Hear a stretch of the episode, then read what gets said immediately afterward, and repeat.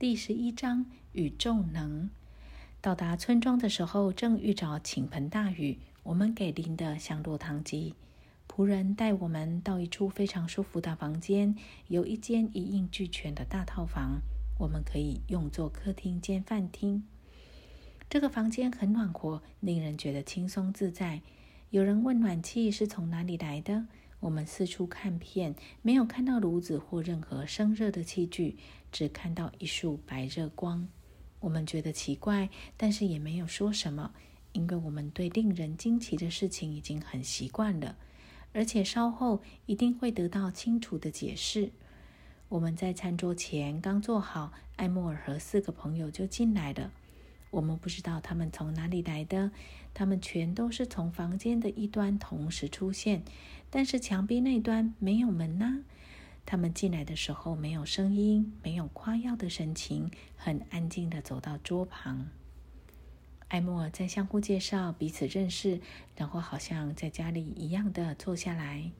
桌上一下就摆满了好吃的食物，但是没有肉。这些人不吃肉或任何有意识的生命。吃完饭，我们环绕桌子而坐。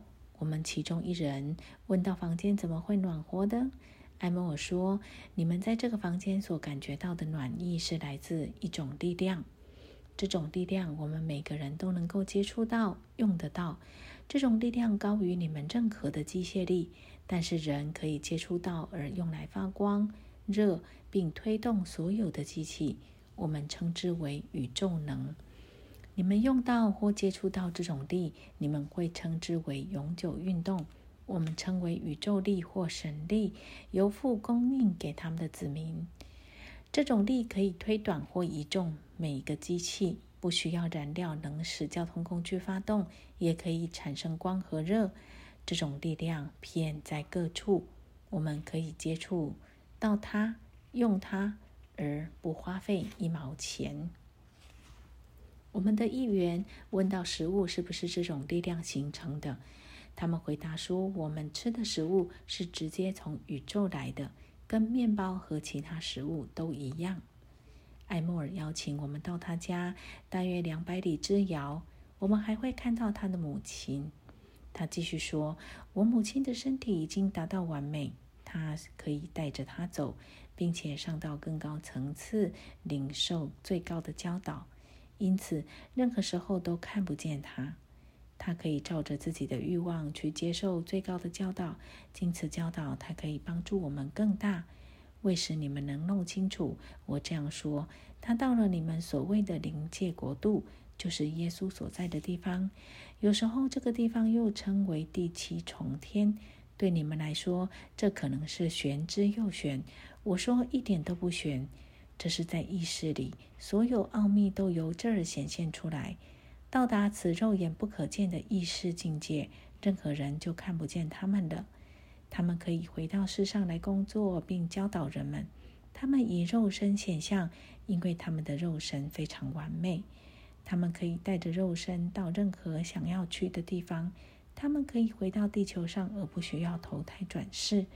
经过死亡之后，为了要回到地球上得到肉身，就必须投胎转世。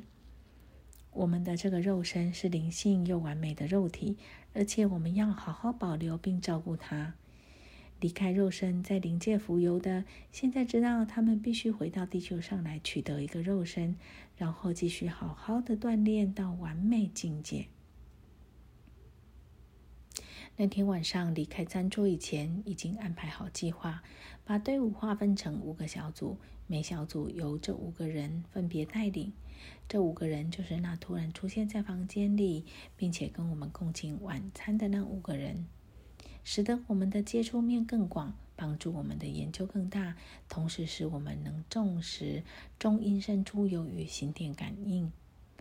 照计划分配，我们其中两人和他们五位之一成一小组作为领队，如此我们可以分散开来，同时靠着他们的帮忙，彼此仍能保持联系，使我们更能证实他们的工作。